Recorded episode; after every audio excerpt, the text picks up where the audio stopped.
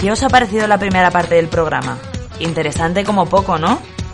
Pues ahora vamos a dar paso a Dani Rubén con estrategos. Chicos. Muchas gracias, Andrea. Pues estrategos número 8.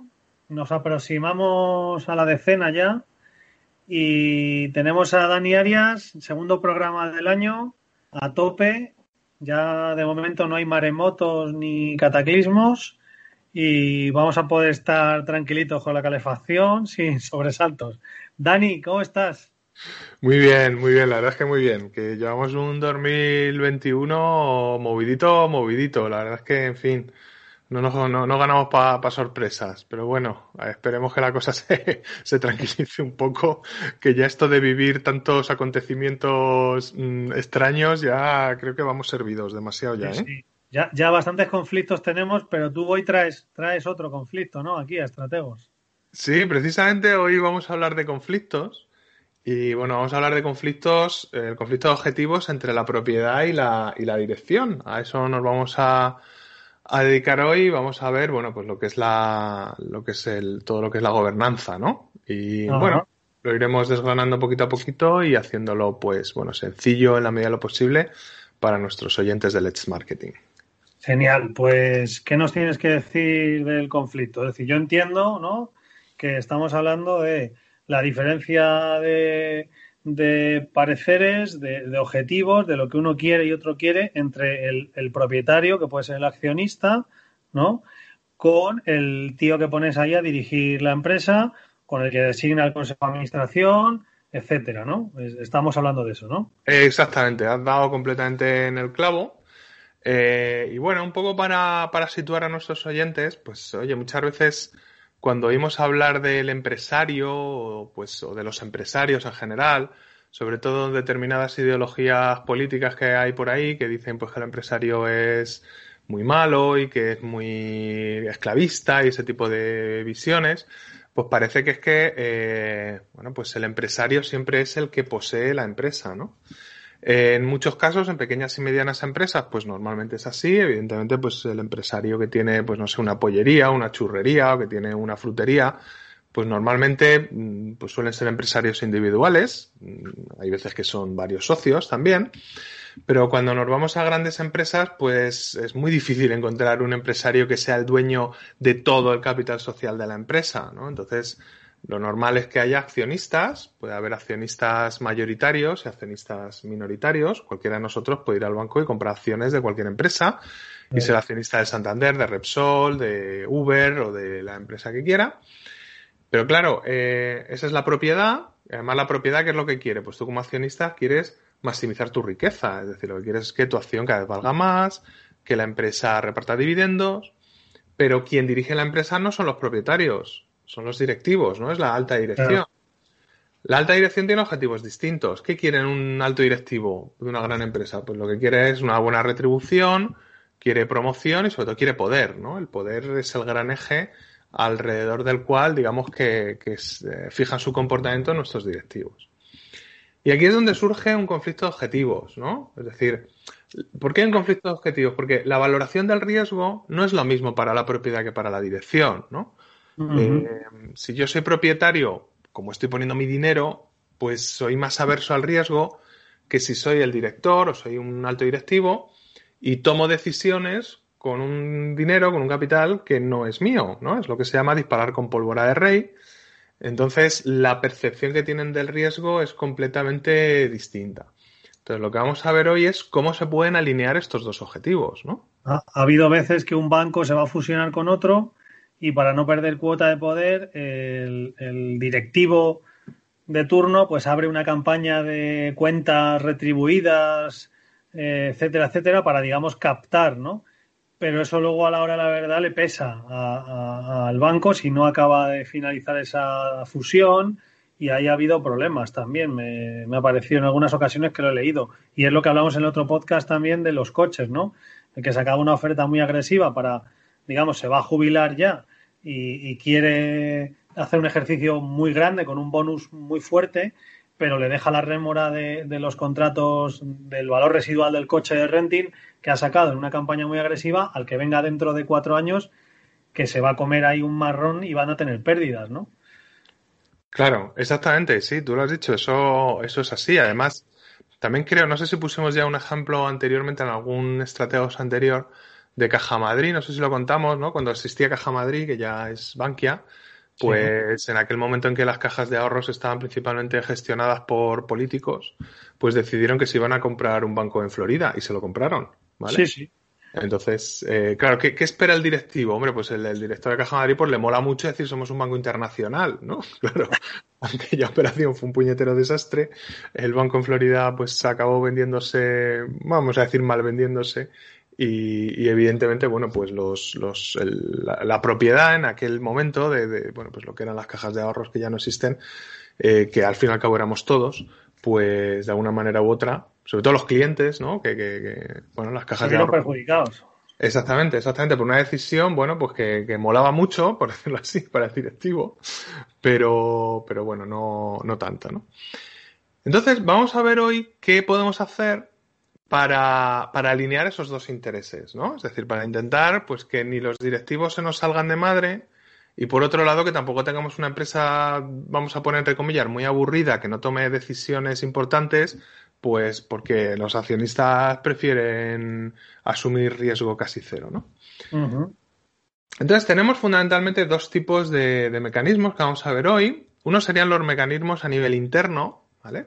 Son los mecanismos que la empresa puede llevar a cabo desde dentro y son, bueno, pues los más conocidos son los que se llaman la supervisión directa, es el primero que vamos a ver ahora en un momentito, y el sistema de incentivos. Pero vamos a empezar por la primera. Eh, a ver, ¿qué es la supervisión directa? Bueno, pues la supervisión directa es simplemente que la propiedad controla el comportamiento y la actuación de los directivos para asegurar que se van a cumplir sus intereses, ¿no? Mm, Mm, ¿Cómo se gestiona esto? Hombre, no vamos a poner a un accionista detrás de la espalda eh, de cada directivo para controlar qué es lo que hace, sino que existe un mecanismo que se llama el Consejo de Administración, ¿vale? Que es un poco lo que, lo que todas las empresas utilizan, ¿no? El Consejo de Administración, pues, tiene como objetivo la supervisión general de la gestión de los directivos, ¿no? Fundamentalmente tiene tres responsabilidades, ¿no? Que es pues la orientación e impulso de la política de la compañía, que es todo la, parte de la responsabilidad estratégica, es decir, bueno, pues vigilar qué es lo que la empresa está haciendo a nivel de estrategia. Otra responsabilidad de, vigilancia, que es controlar a las instancias de gestión. Y luego hay una parte de comunicación, ¿no? Es decir, que la información fluya y sirva enlace con los accionistas. Eh, con respecto al Consejo de Administración, la verdad es que ahí tiene una composición muy específica, pero no es obligatoria. Me, explico. Fundamentalmente hay dos tipos de consejeros. Uno son los internos, es decir, los, propios directivos forman parte del Consejo de Administración. Y luego hay consejeros externos, ¿no? Estos consejeros externos son los que representan a los accionistas, ¿no? Fundamentalmente hay dos tipos, son los dominicales, que representan a los accionistas mayoritarios, y los que se llaman independientes que representan a los accionistas minoritarios. ¿no? Pero si analizamos un poquito la historia económica y la realidad, pues vamos a ver que en las grandes empresas al final los directivos son los que acaban controlando el consejo. ¿vale? Esa es una realidad. A ver, se está trabajando en este tema eh, a través de lo que se llaman los códigos de buen gobierno. ¿vale? Entonces, estos códigos de buen gobierno lo que tratan es de evitar que los, que los directivos, bueno, pues no, no se hagan con todo el poder y al final, pues, pues es que de qué sirve el Consejo de Administración si los propios directivos te lo están manejando, ¿no? Hay que ver, hay que ver la serie Billions. ¿eh? Vamos a hacer aquí una cuña. Hay que ver la serie Billions para esto. La estoy viendo, me está encantando, me está encantando. Lo que pasa es que me, me, la voy, me la voy tomando como pildorita a pildorita para, no, para que no se acabe. Exacto, exactamente, exactamente. No, no quiero pegarme a tracones porque quiero prestarle atención a cada capítulo. Entonces, por supuesto, es súper recomendable. ¿eh? Para un, además, un estudiante de dirección estratégica, vamos, es una serie fantástica. Bueno, entonces, estos códigos que se van, se van eh, desarrollando eh, establecen una serie de criterios para que un, bueno, pues un miembro sea absolutamente independiente, ¿no? Por ejemplo, a ver, hay unos criterios que son de cajón. Pues no haber sido empleado consejero en los tres o cinco últimos años, no percibir ninguna remuneración de la empresa, no haber sido auditor en los últimos tres años, no tener relaciones comerciales con la empresa, no ser accionista significativo, no tener una relación familiar ni de amistad. eh, bueno, pues son algunos de ellos, ¿no? En, bueno, en España existe desde el año 2006 el que se denomina el Código Unificado en Gobierno, tan llamado Código Conte, que lo que trata es de unificar todos los códigos que hubo anteriormente. Y se rige por el principio de cumplir o explicar, es decir, o cumples o si no cumples, explicas por qué no cumples, ¿vale?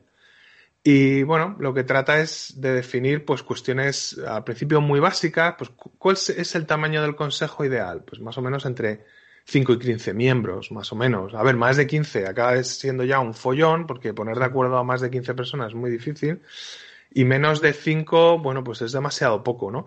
Aparte es importante que sea impar, porque así cuando haya votaciones, pues es más fácil que salga pues algo adelante. Hombre, uno se puede abstener, te puede quedar un dos contra dos, pero bueno.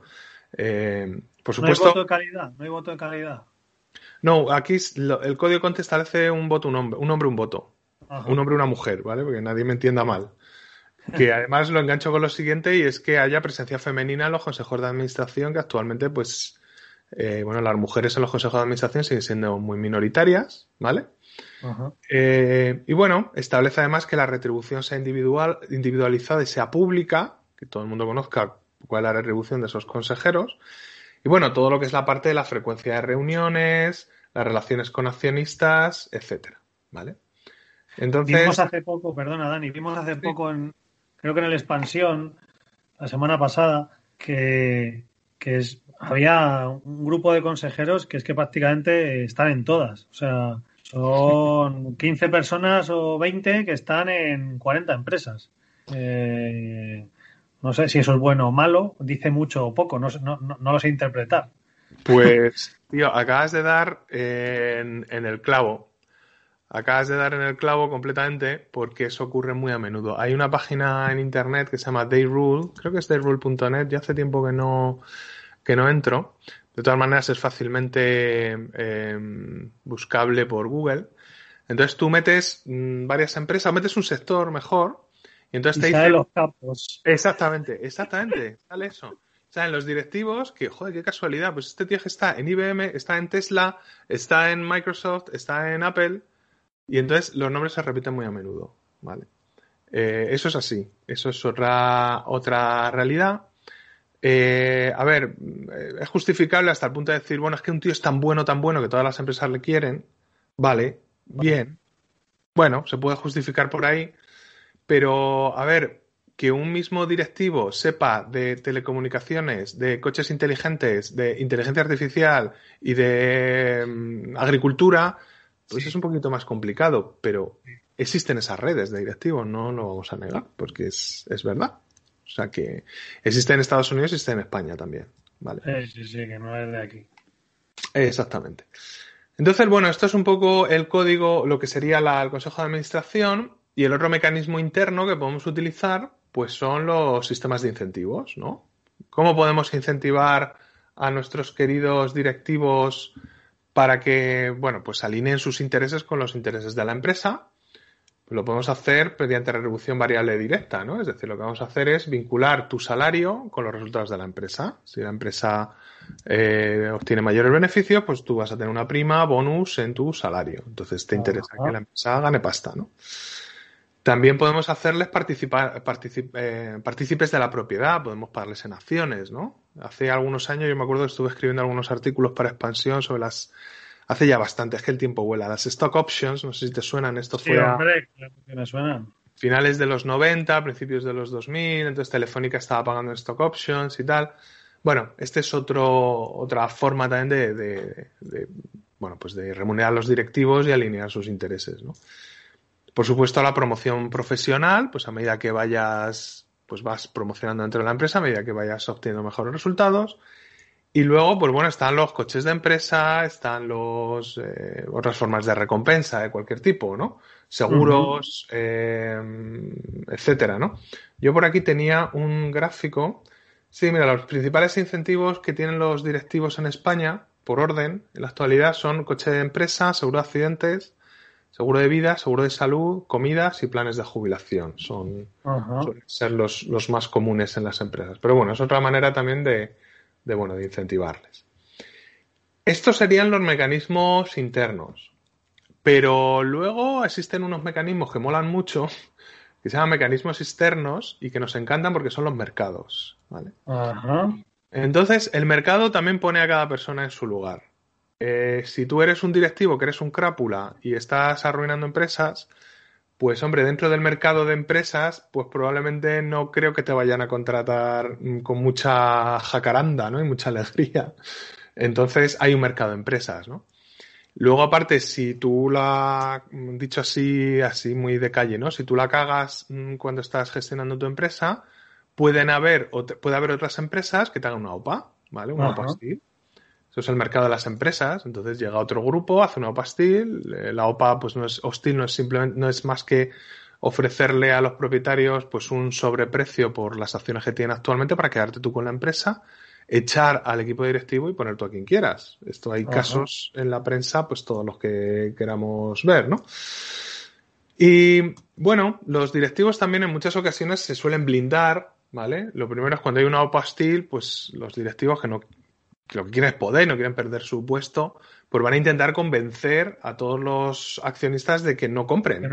no, tenemos unas, unas perspectivas muy buenas en el futuro, hemos pasado un bache, todo va a ir mejor, bueno, ellos van a reaccionar, efectivamente, ¿no?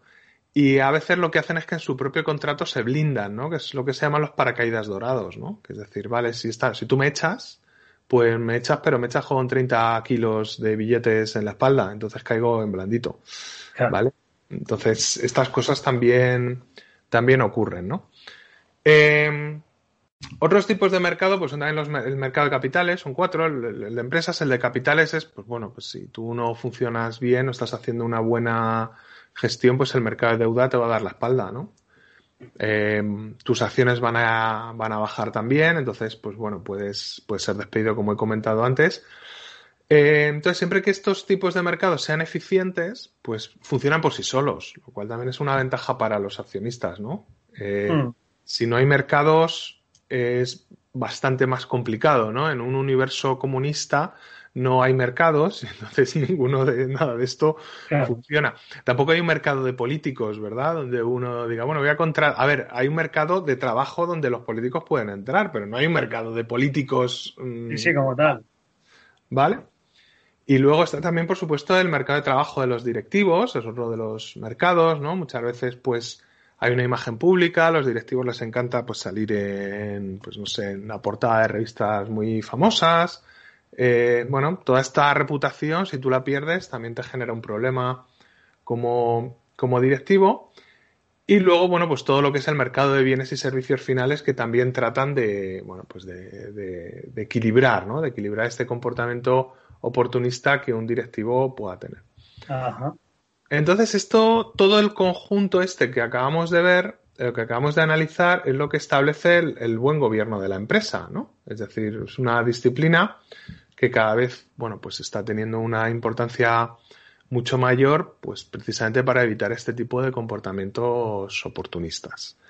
Eh, que, bueno, que en muchas ocasiones han llevado a empresas completamente a la quiebra, pues porque un directivo pues ha perdido un poco la cabeza y ha intentado pues que sus intereses primaran sobre el interés de los de los accionistas, ¿no? Claro. Y, además, eh, incluso el, directivo puede ir, eh, vamos a hablar llanamente, ¿no? Comiendo, comiendo terreno al consejo y haciéndose con, con, las mentes y las voluntades y, y no hay freno a eso. O sea, ahí prácticamente están vendidos los accionistas. Hasta que se enteren pueden ocurrir muchas desgracias, ¿no? Hemos visto eh, el tema, no sé si, no sé si procede o no, pero a Bengoa, ¿no? Cómo se ha venido abajo ese imperio. Sí, sí, sí. No, ahí sobre todo el que está más desprotegido siempre es el pequeño accionista. O sea, mm, no sé, yo, pues, como todo el mundo, pues tener un conjunto de acciones en alguna empresa y yo pues no he ido al Consejo General de Accionistas de ninguna empresa en la que soy accionista súper, súper, súper minoritario. O sea, minoritarísimo, porque a perder un día, al final, pues bueno. Vaya a Santander, sí. Claro, exactamente. Por ejemplo, estaba pensando en ese, ¿no? Y al final pues dices, bueno, pues delego mi voto y ya está, porque no... A ver, si tuviera la mitad del Santander sí estaría allí, pero es que estaría sentado en la mesa. Pero claro, el pequeño accionista es el que normalmente se ve más, más afectado por estas, estos comportamientos, ¿no? Luego, por eso está bien que en las empresas haya accionistas mayoritarios que sean de tres o cuatro grupos, porque, bueno, entre ellos se controlan mutuamente y luego pues haya pues otra mitad que sean pequeños accionistas. ¿no? Normalmente cuando hay un accionista mayoritario que tiene más del 50%, que ya sabemos que para controlar una empresa no necesitas el 100% de las acciones, con que tengas el 51% la tienes controlado. Eh, o que tengas menos y tengas controlados a los otros accionistas minoritarios, que también es otra opción. Entonces, eh, claro, el pequeño accionista es el que al final, pues los vaivenes se los, se los, se los va llevando, ¿no? Sobre todo, también hemos visto últimamente muchos casos de uso de información privilegiada, ¿no? Donde se sabe que una empresa pues va a petar y los directivos de repente pues se quitan de en medio las acciones el día antes de que pegue el bajonazo, ¿no? No voy a citar ningún caso, me vienen un montón a la mente, pero no lo voy a hacer. Y hay algunos muy populares. Muy populares, ¿verdad? Exactamente, hay muchos muy populares. Muy popular. pero Exactamente, pero no los vamos a citar, lo vamos a dejar para que nuestros oyentes hagan ahí algunas pesquisas y seguro que encontrarán. Oye, que se nos va el tiempo y Andrea luego nos mata y nos entierra y, nos revive y luego nos vuelve a matar otra vez. Pobrecita mía, que no, que, es la mejor presentadora de podcast que hay. Que, pues Dani, joder, eh, interesantísimo. Además, vamos haciendo la evolución para que la gente vaya entendiendo la empresa y, vamos, a, a este paso nos tenemos que inventar otra cosa porque nos lo comemos ya en junio. O sea, vamos a tener que inventarnos alguna otra serie de, educación. Yo, a mí me gustaría que hablásemos un día de cómo cambiaron las juntas generales de accionistas en Japón, porque esa historia es chulísima. Tiene que ver con la mafia japonesa o la yakuza y, tiene y por eso se hacen casi todas el mismo día. Para, pero eso ya lo hablamos, lo, tratamos en otro programa que a la gente le va a encantar escucharlo. sí. Que Dani, que muchísimas gracias, que nos vemos en la siguiente semana y que Dios nos pille confesados ya con el virus este. Sí, ya está, tocaremos madera y esperemos que la cosa se, tranquilice. Así que nada, un saludo para todos los oyentes. La verdad, un placer haber estado una semana más en, en Estrategos de Let's Marketing. No, no, el placer es nuestro, Dani. Un abrazo fuerte y nos vemos en nada. En nada nos vemos. Andrea, te doy paso.